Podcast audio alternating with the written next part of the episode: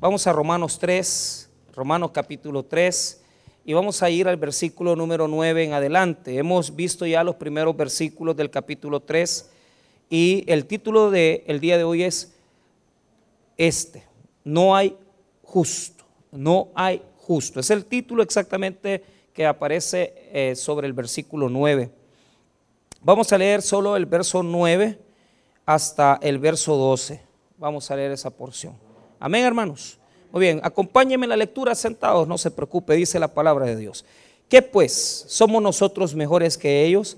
En ninguna manera, pues ya hemos acusado a judíos y a gentiles, que todos están bajo pecado.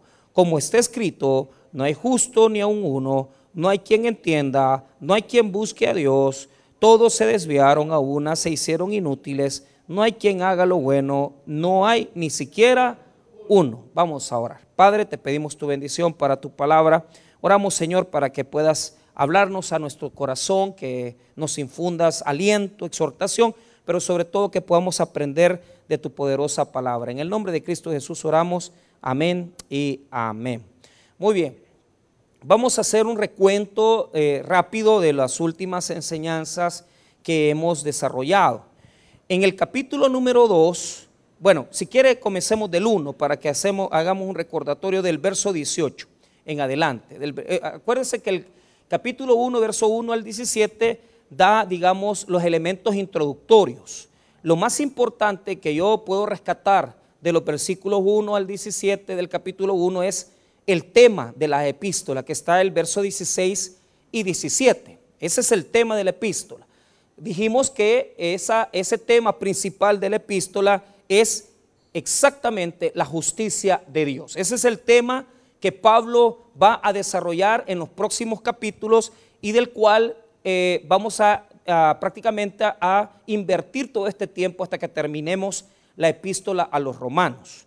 Una vez que Pablo ha desarrollado esa idea, va a llegar al versículo 18. Y aquí pues lo que va a comenzar es una serie de ideas que yo ya le enseñé a usted, que desde el versículo 18 del, capítulo 1 hasta el capítulo 3, verso 21, va a condenar, va a demostrar que nadie puede salvarse por sus propias capacidades que no hay ninguno que sea justo. O sea, este, esta idea que estamos trabajando hoy en el capítulo 3 es la que él quiere demostrar, porque nos, vamos nos va a revelar que ninguna persona puede salvarse por sus propios recursos, por sus propios medios o por sus propias capacidades. Hasta que llega el 3.21, él va a decir, señoras y señores, la única manera de salvarse es por medio de la justicia de Jesucristo.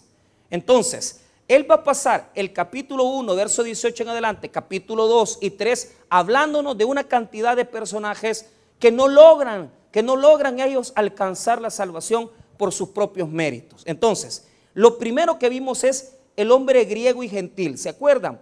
Hablamos de la homosexualidad en el mundo griego, de cómo ellos cambiaron lo que era por la naturaleza, de la naturaleza, por lo que es contra la naturaleza.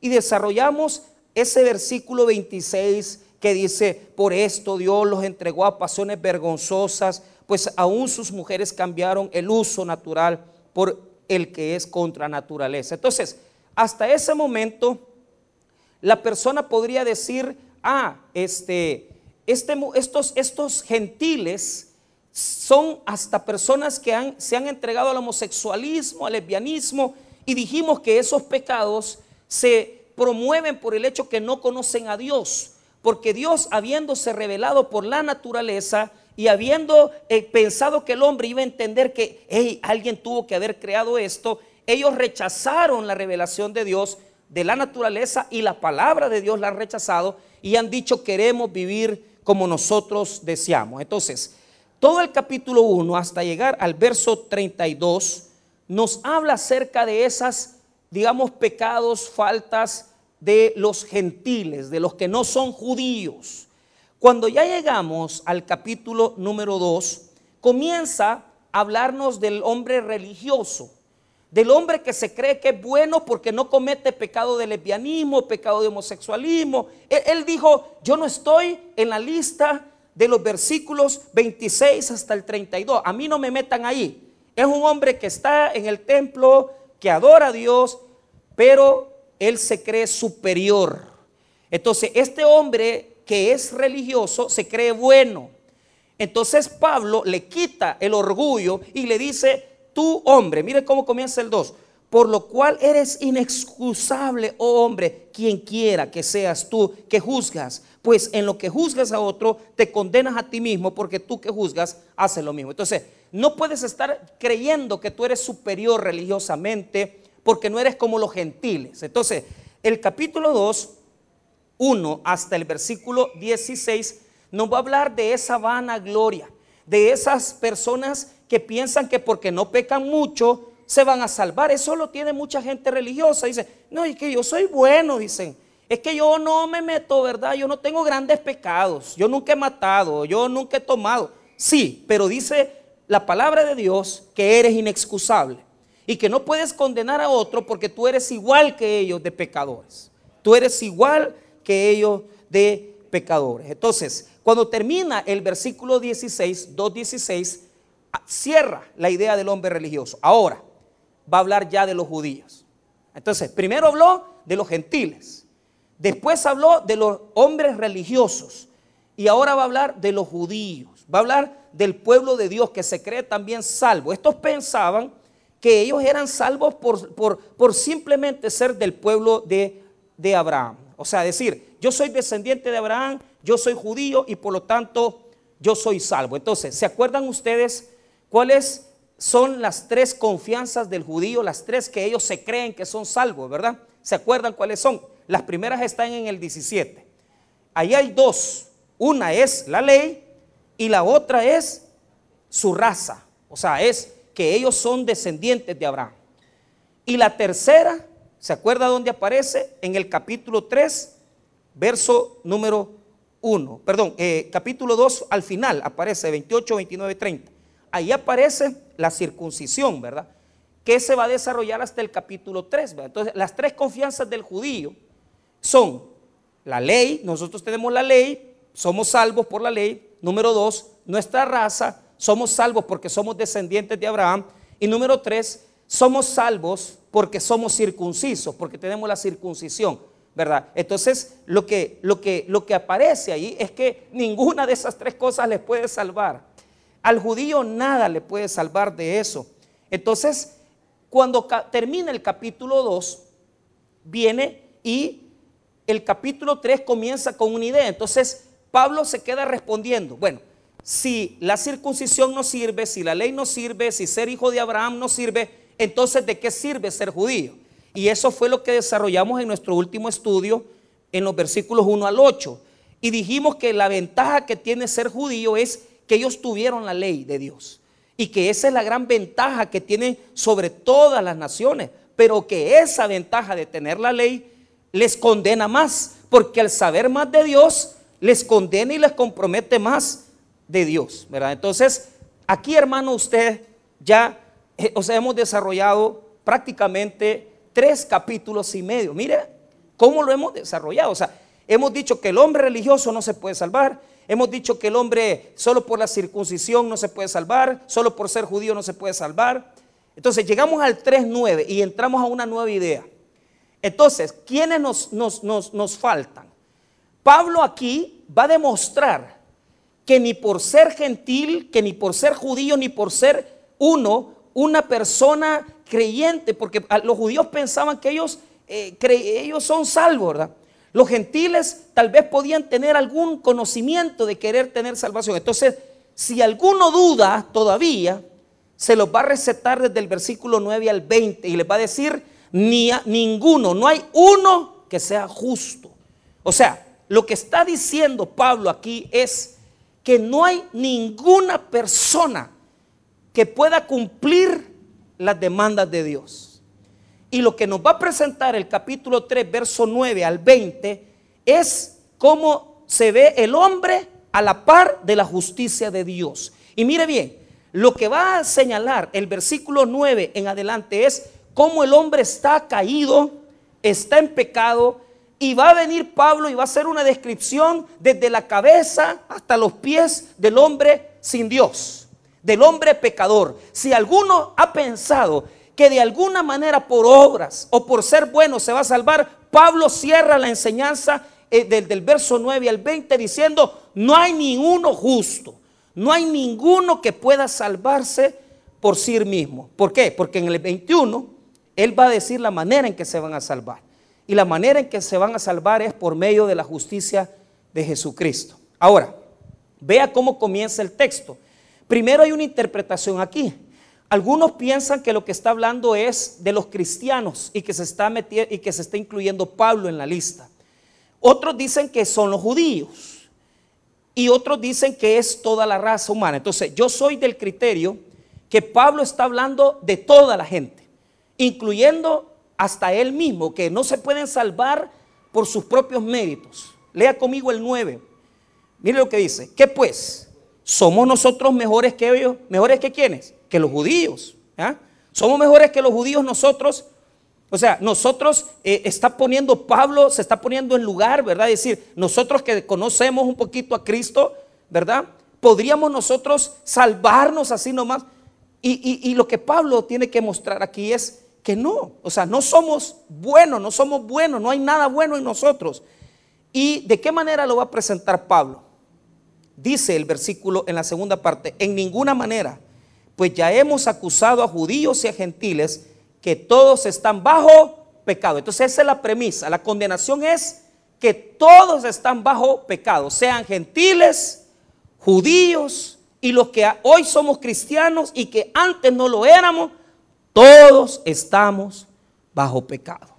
Ahora, la palabra estar bajo pecado, la palabra en griego, la, palabra hipo o upo, o sea, cualquiera de las dos connotaciones, porque no estoy traduciendo con, digamos, conjugando los verbos, hupo en griego o hipo quiere decir estar bajo. Entonces, la palabra que utiliza Pablo en el verso 9 es hupo jamartía, estar bajo pecado. Entonces dice Pablo, que no hay diferencia, seas judío o no seas judío, estás bajo la condenación. Y esa palabra jupo se utiliza en varias veces en el Evangelio. Y yo quiero tocar un texto donde va a utilizarlo el evangelista Mateo, solo para que usted sepa qué quiere decir estar bajo. Dice Mateo, no lo vaya a buscar, por favor. Mateo 8, versículo 8 y 9. Oiga, solo escúchelo. Respondió el centurión y dijo, Señor, no soy digno de que entre bajo mi techo, solamente, solamente di la palabra y mi criado sanará. Verso 9, porque también yo soy hombre bajo autoridad y tengo bajo mis órdenes, oiga, y tengo bajo mis órdenes soldados. Y digo, y digo a este, ve y va, y el otro ven y viene, y a mi siervo haz esto y lo hace. Entonces, la palabra en griego que ocupa ahí es jupo o hipo, que quiere decir tener bajo sus órdenes. Entonces dice Pablo en el verso 9 que el pecado, hermano, es como un es como un amo que nos somete, que nos ordena, que nos que nos hace hacer lo que él quiere con nosotros. Y nosotros estamos bajo sus órdenes, bajo su guía. Si nosotros no hemos conocido a Jesús, estamos bajo su autoridad. Y esto, hermano, quiere decir que tanto judío como gentil están en la misma condenación. O sea, eh, no hay una posibilidad que una persona diga, es que yo no estoy bajo esa condenación. Como no, vos estás bajo pecado. Y estar bajo pecado es que el pecado te da órdenes. El pecado te, te guía, el pecado te hace hacer cosas que tal vez vos no querés, pero que están ahí. Ahora, note esto. Los niños pequeños bebés, tal vez no recién nacidos, pero sí de 5 o 6 años. ¿Qué hay en ellos? ¿Por qué un niño va a salvarse? Los niños desde muy pequeñitos son egoístas. Los niños desde muy pequeñitos son pleitistas. Y usted dice, ¿y cómo es posible desde que, están de 4, 5, 6 años y ya los niños sin conocer la maldad ya son así. Es que nosotros tenemos ya esa naturaleza pecaminosa en nosotros. O sea, esto de que por ejemplo, a usted un niño, eh, no todos, pero usted a un niño de 8 años, ¿verdad?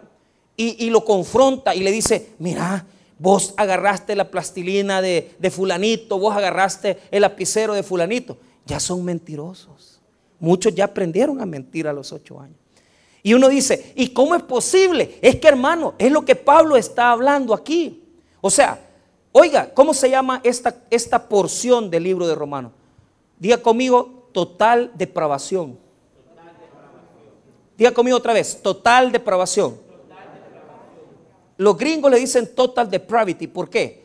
Porque la depravación total no es que usted no, se sienta mal, sino es que usted es depravado. No, no, o sea, en teología Depravación total significa que el hombre desde su nacimiento ya trae una inclinación hacia la maldad, hacia el pecado, y que usted no puede sacársela, él ya la tiene desde su niñez. Desde su nacimiento ya trae consigo una naturaleza que se la ha dejado el pecado a la humanidad. Porque desde que cayó el hombre en el jardín del Edén, la humanidad está llena de esta connotación pecaminosa. Entonces, aunque usted quiere decirse, yo me quiero librar de eso, yo quiero quitarme eso, no puede porque el pecado lo somete. El pecado lo, lo le hace y le da órdenes a usted. El problema es, imagínense qué difícil, hermano, si toda la vida hemos aprendido una muchacha que a los 16 años ya se la llevaron de la casa, ¿verdad? Así lo que pasa en los cantones allá, experiencias que yo he visto con mis propios ojos de que se la llevan la cipota de los 16 años en el cantón porque los papás, los abuelos no la pueden mantener porque papá nos tiene, se fueron a Estados Unidos, la dejaron tirada a la niña y los abuelos la crían y cuando un hombre mayor se la quiere llevar, ellos felices se la entregan al hombre. Entonces ya viene la chica de 16 años y comienza a tener una experiencia sexual a los 19 años, 21 años, la deja el hombre, después ella porque necesita sostenerse económicamente, está con otro varón.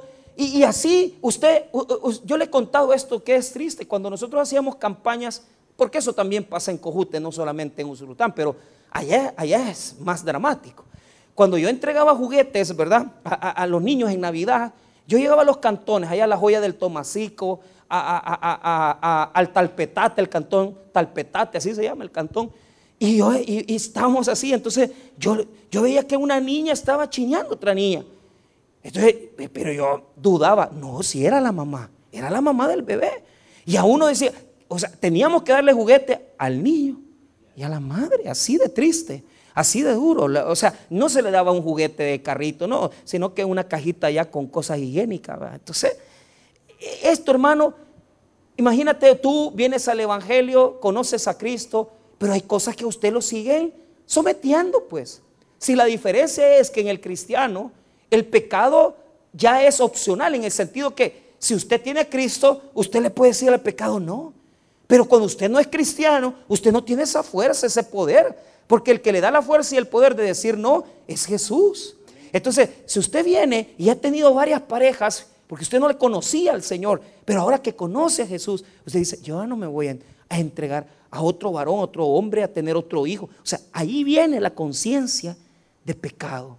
Ahí viene la conciencia. Los que han sido un poco alcohólicos, los que han sido un poco drogadictos, pues cuando ya vienen al Evangelio, esas cosas se van quitando de uno. Pero hay personas que siguen luchando.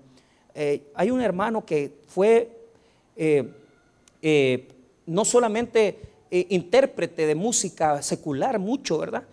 Y él es el, mejor saxofonista, que uno de los mejores saxofonistas que El Salvador ha parido, pues está allá en una de las iglesias de un amigo mío, de, del pastor Pleites. Entonces, querían que el, hermano cantara, ¿verdad? Eh, tocara el saxofón en una de las bodas de ahí, de los hermanos de, de y mexicanos. Y entonces eh, no llegó. ¿Y, qué pasó? Digo yo, ¿qué, ¿qué sucedió con el hermano? No, es que fíjate que él se sigue drogando. O sea, él, claro, cuando estaba limpio, iba con todo con el Señor, pero, pero de repente recaía, se metía a droga. Es que es difícil, hermano, porque este poder que tiene el pecado sobre nosotros lo tiene desde niño. Y esos traumas que están en nosotros vienen dentro y nos hacen daño hasta que tenemos 38, 40 y seguimos igual muchas veces. Entonces yo le hago una pregunta a usted.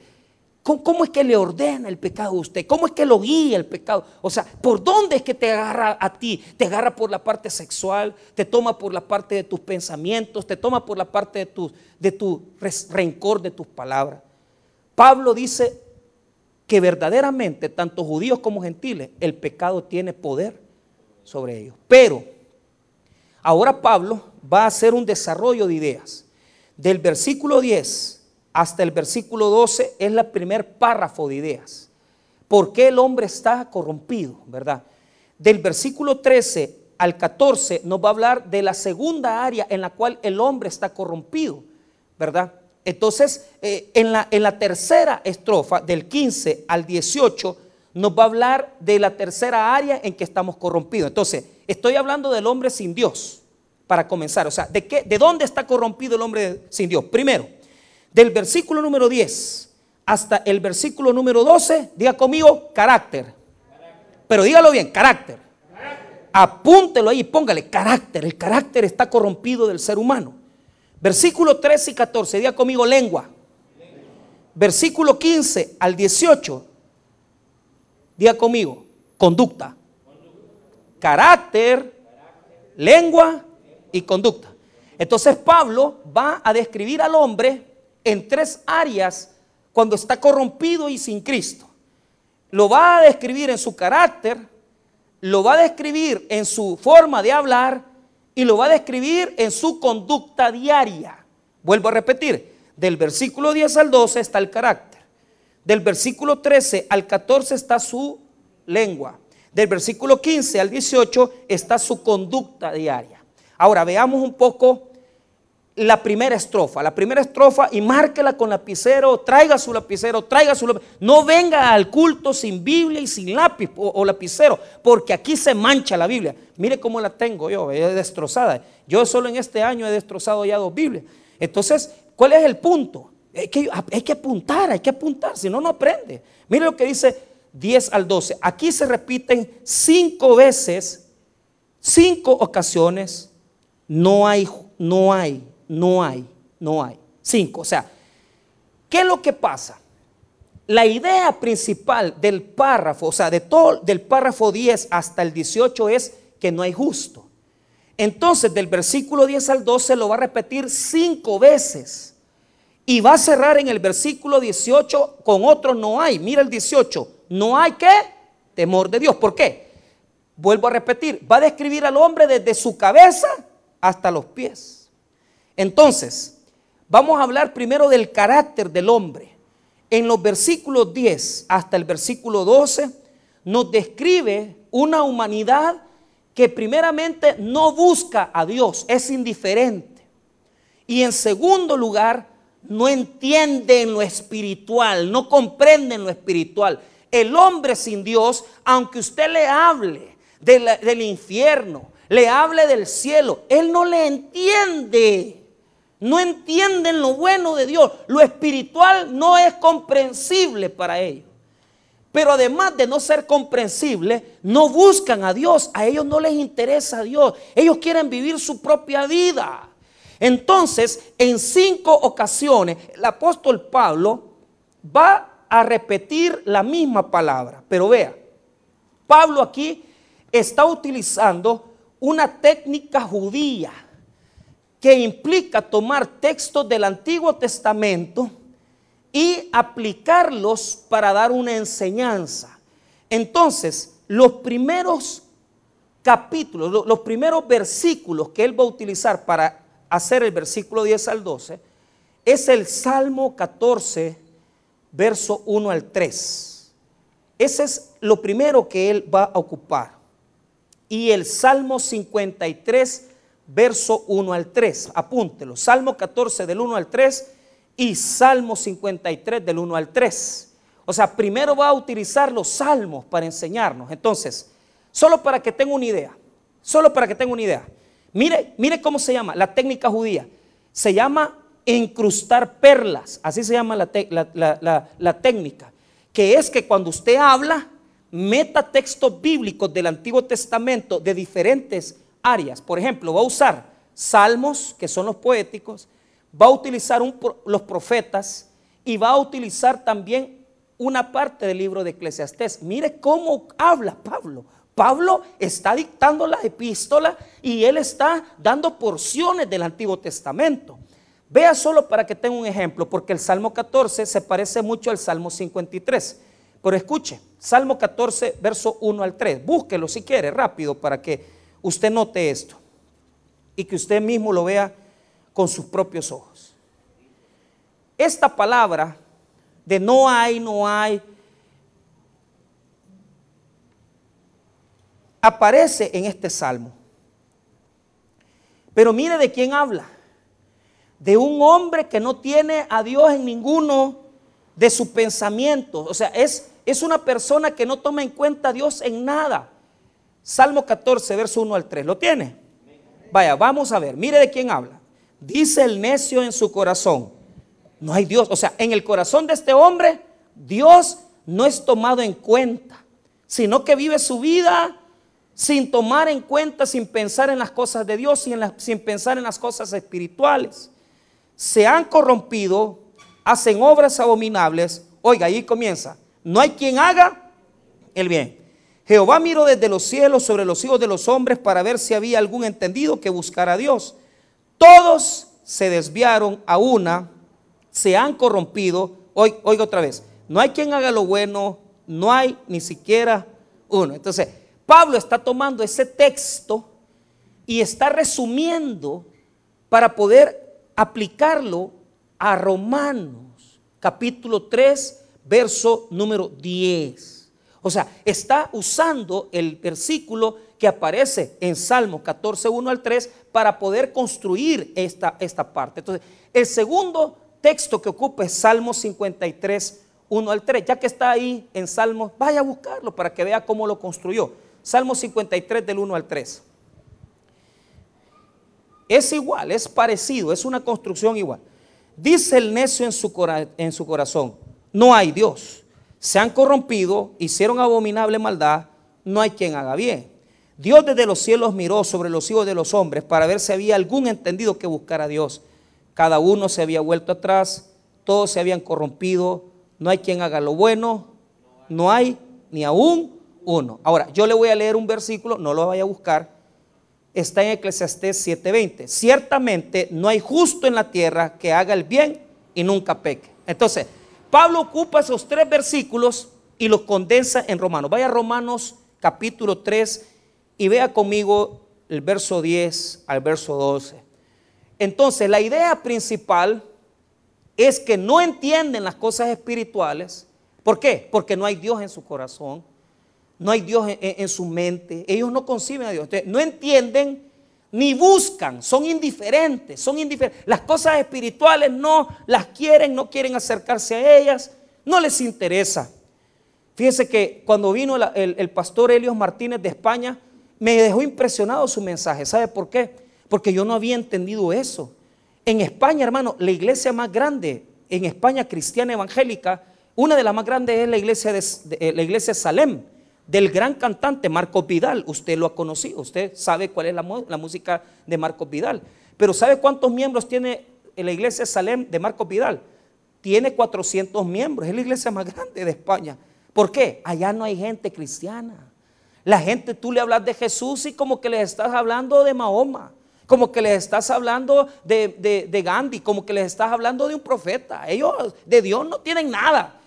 Y, sabe qué es lo impresionante? Que fue el continente donde llegó primero el Evangelio. Deberían de saber más de Dios. Pero ¿sabes cuál es el problema?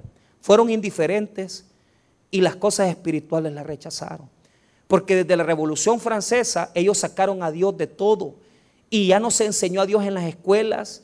Eh, ellos me decía, mira, yo tuve que a mi hijo, o sea, tuve que, eh, eh, eso se llama nueva masculinidad. Porque en la, en la escuela donde él estudia, el niño, ya permiten que si usted quiere mandar a su hijo varón vestido de niña, él puede llegar fácilmente y no hay ningún problema. Entonces tuvo que tomar a su, hijo varoncito porque, porque o sea, a tratarlo un poquito brusco, a tratarlo de tal manera que el niño se afianzara en, en su sexualidad. Porque allá fácilmente, se fácilmente la sociedad los empuja a eso. Entonces, mire nuevamente el verso 10 al 12, como está escrito, ¿Por qué está escrito? Está en Salmo 14, en Salmo 53 y en Eclesiastes 7. No hay justo ni aún uno, no hay quien entienda, no hay quien busque a Dios. Ahí está la idea central, que no entienden lo espiritual y que no buscan a quién? A Dios. ¿Por qué no lo hacen? Verso 12. Todos se desviaron a uno, se hicieron inútiles. Mire, se hicieron inútiles. No hay quien haga lo bueno, no hay ni siquiera uno. Esa palabra inútiles es una palabra en el texto griego que quiere decir leche podrida. Leche podrida es lo que quiere decir la palabra ajeiro. O sea, esa palabra quiere decir leche podrida. O sea que ya no sirve, hay una inutilidad en el hombre, está podrido todo. Se hicieron inútiles, dice. O sea, no, no hay en él nada bueno. Ahora, para cerrar, va a comenzar a describir, primero nos describe su carácter. El carácter es que no busca a Dios y que no entiende. Amén. No entiende ni busca a Dios. ¿Por qué? Porque se hizo inútil. O sea, se corrompió, se pudrió. Y en él no hay nada que rescatar. Porque sin Dios no, es, no somos nada. Ahora, en la segunda estrofa se describe las, las, las fallas que tenemos con la lengua. Y aquí, hermano, primeramente, va a usar la misma técnica Pablo. Va a utilizar varios versículos del Antiguo Testamento. Ahora no les voy a pedir que lo busquen por el tiempo. Pero por ejemplo, va a utilizar el Salmo 143. Se lo voy a leer, solo se lo leo. Aguzaron su lengua como la serpiente, veneno de aspid hay debajo de sus labios. Va a utilizar el Salmo 10, verso 7. Llena está su boca de maldición y de engaños y fraude. Debajo de su lengua hay vejación y maldad. Esos dos textos son utilizados para hacer la estrofa 2, que está desde el verso 13 al 14 y habla de la lengua. Describámoslo, veámoslo así. Primero habla de lo que hay en su garganta. Aquí, esto se llama antropología bíblica. ¿Por qué? Porque se está dando todas las características del hombre desde aquí, mire, del cuello, labios, lengua, o sea, todo por dentro está podrido. O sea, su carácter está podrido, pero su interior también lo está. Mire el 13. Sepulcro abierto es su. ¿A quién le decía de sepulcros blanqueados Jesucristo? ¿Por qué?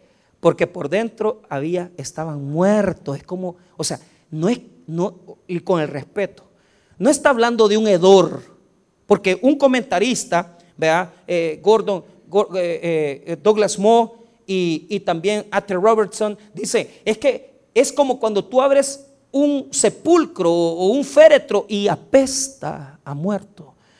Entonces lo que dice Pablo es que por dentro están podridos y cuando abre su boca lo único que le sale son cosas malas. No está hablando del olor, está hablando de lo que sale dentro de nosotros. Por dentro es como que estamos muertos. Sin Dios, por supuesto, sin Dios. Ahora, con su lengua engañan. ¿Por qué? Porque es una continua, una continua conducta en la persona, que es lo primero que aprende a mentir, ¿verdad? Ahora, vea lo que dice, veneno de áspides hay debajo de sus labios. Entonces, la primera connotación es el estilo en que nosotros hablamos que quiere decir que muchas veces, hermano, tiene que ver con el hecho de que solo cosas malas salen de nosotros. Pero cuando habla que, miren los labios, porque ya tocó la garganta, la lengua engaña, dice. Sus labios, debajo de los labios está el veneno, porque ahí está el engaño, la falacia, la hipocresía con la cual muchos de nosotros hablamos, que por delante solo somos Dios le bendiga, pero por dentro odiamos a la persona y tal vez hasta deseamos, ¿verdad? Hasta deseamos el mal de esa persona. Entonces, eh, eh, cuando habla de las, del áspid, quiere decir que el veneno está aquí, detrás de los labios, implica un lenguaje engañoso, implica un lenguaje hipócrita, un lenguaje dañino, ¿verdad? Ahora, ¿qué es lo que dice el versículo 14? Su boca está llena de maldición y de amargura. ¿Por qué? Lo que quiere decir que solo amargura y maldición hay en la boca del hombre. O sea, su boca está llena de maldición. Pero quiero que note esto. Primero habló de la garganta, después de la lengua, después habló de los labios y ahora de la boca. O sea, todo, toda, toda esta parte, toda la parte de la cabeza, no sirve. Está llena de mentiras, de envidia, hipocresía. Porque cuando, cuando alguien nos falta respeto, somos capaces de gritarle unas tremendas cosas en la misma familia, en la misma casa. Somos capaces de ofender terriblemente, terriblemente. Ahora, veamos el verso 15 hasta el verso número 18. Aquí nos va a hablar de su forma de comportarse todos los días. Esto habla de la violencia, de, lo violento que el hombre es sin Dios. Sus pies se apresuran para derramar sangre. O sea, eh, ¿qué quiere decir eso? Que no es necesario decirle gran cosa para que la persona se ponga agresiva, ¿verdad? No quiere decir, sí quiere decir matar a una persona, pero en términos del Nuevo Testamento, matar a alguien implica odiarle, implica ofenderle de boca o implica inventarle un chambre a alguien. O sea, eso de que nos es fácil, ¿verdad? Y, ay, ¿verdad? Y, hablar mentiras de una persona sin que nos conste.